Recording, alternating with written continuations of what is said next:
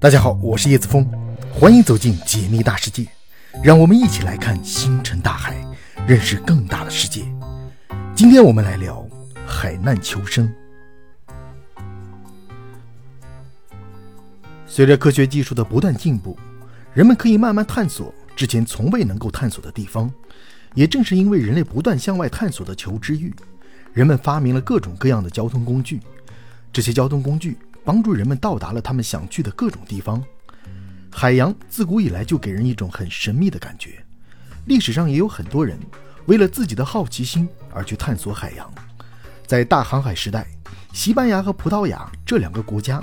因为掌握了先进造船技术，他们国家的很多人都对于海洋以及海洋之外的世界跃跃欲试。于是，一批又一批的航海家驾驶着大帆船冲进海里。向着无边无际的海洋去探索，这批航海家们绘制出来的航海图，帮助之后的航海家们能够直接前往世界各地，这也同时促进了海上经济的发展。虽然航海事业发展了这么长一段时间，但是航海业并非一直是一帆风顺的。无论航海技术如何发展，船只在航行时都会伴有一定的风险，船只失事的场景也并不少见。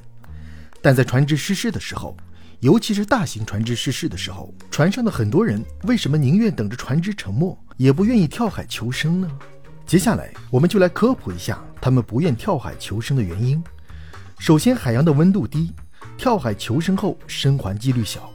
人类属于恒温动物，身体的体温要常年维持在三十六摄氏度左右，以保持身体的各项器官都处于正常的运行状态下。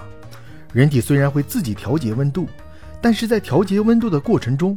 人体会散发出自身的热量，在调整温度上下的过程中，会大量消耗人体内的热能。当身体的温度要调整到三十五摄氏度以下的时候，人体就会出现轻微的失温现象。人的神经系统会将这种冷的感觉传达到四肢，手脚末端会变得非常的寒冷。如果时间过长，手脚末端可能会反常的出现热、痒、疼痛等症状。体温降到三十二摄氏度以下的时候，人体的动作会十分的僵硬，脸色会十分的苍白，而身体也会开始自动的降低肢体末端的供热程度，集中保持生命体征的运转。一般我们落海后会穿着衣服，并尽可能的保持身体的静止，用来保存生命的活动，这样就已经很尽力了。接下来我们就要看海水的温度了。如果在零摄氏度以下的海水，人只能忍受几分钟。如果在零摄氏度到五摄氏度的海水，我们可以有十五到三十分钟的黄金救援时间。如果海水的温度在五摄氏度到二十五摄氏度之间，人们的生存时间是一个小时到六个小时左右。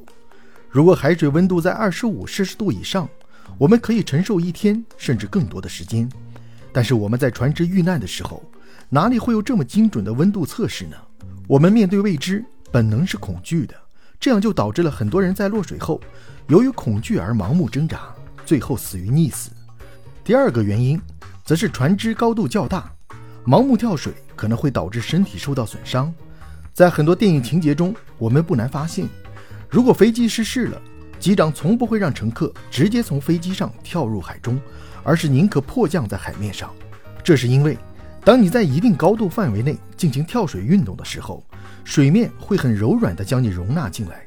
但是当你超过了一定高度的时候，水面就像水泥地一样，你从高处跳下来，无异于跳楼身亡。美国康奈尔大学的一位教授就用 3D 打印模型的实验来测试了人们从多高的地方跳水不会有危险。这个研究成果发表在《科学进展》之中。这位教授带领着他的团队，用 3D 打印机打印了许多种不同姿势的人体模型。从而研究人体入水时承受的冲击力是多少。教授一共设置了两种姿势，一种是一只手和一条腿放在一起，让这两个先接触水面；另一种是将手掌合并，然后放在头顶。设置好姿势后，实验人员分别选取了八米、十二米、十五米的高度来测试。在测试过程中，研究人员发现，在八米、十二米、十五米的过程中，这些人体姿势都分别受到了不同程度的损伤，八米的最轻，十五米的最重。这位教授说，跳水的时候容易受到伤害，是因为水在不停的运动，这种运动会抵消你做的力，这就像你把手指头快速伸进米糊中一样，液体会强力的抵抗。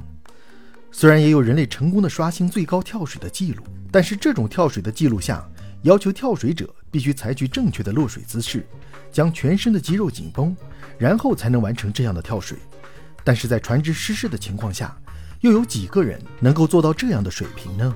最后一个原因就是沉船后会产生巨大的漩涡，在克服了上面两个困难后，成功的跳入了海水中，就开始等待着救援。但是殊不知，有另一种危险正在背后等待着我们。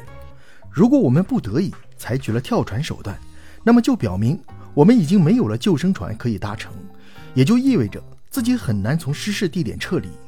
在我们所乘坐的巨大船舶失事后，由于船自身的重量十分的巨大，因此船只会不断的下沉，直到水面淹没了船只为止。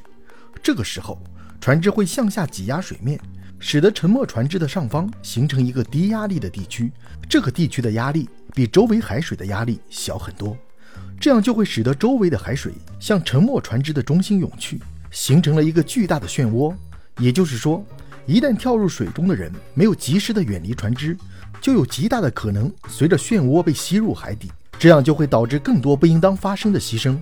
我国的向阳红十六号海船就是在碰到礁石的时候，船员虽然跳船逃生了，但是依旧被这个漩涡吸入，造成了严重的人员伤亡。那么，如果我们在海上真的遇到海难，我们需要怎么做呢？首先，我们遇到海难的时候，应当尽可能的保持冷静。当人们遇到紧急事件的时候，受到人本能的影响，会非常的慌张。心态会处在一个非常紧张的状态之下，在这种状态之下，很多人会出现慌张、崩溃的情况，这时候是非常不利于自救的。无论什么时候，我们都要先深呼吸，保持自己内心的镇静，然后仔细回想我们平常参加演习的时候是怎么做的，尽可能的去回想自救的方法，只有这样才能够提高我们的存活概率。其次，我们要寻找身边的漂浮物，我们的衣物会吸水加重。随着时间会慢慢的将我们带入水中，这时候我们在沉船附近要尽量的找到一个能够足以支撑自己漂浮的物体，这样才会让我们在水中生存的几率增大。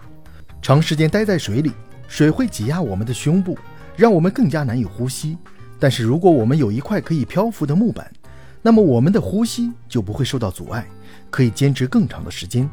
最后，没有救生衣的时候，我们也可以自救。我们可以找一个双肩包，四个两升的空塑料瓶，一根绳子，先用绳子将瓶子绕一圈，捆绑到双肩包的带子上，并且将这个双肩包贴近胸口的位置，同时在双肩包里放两个空塑料瓶，并将双肩包固定在衣服上，这样就完成了简易救生衣的制作。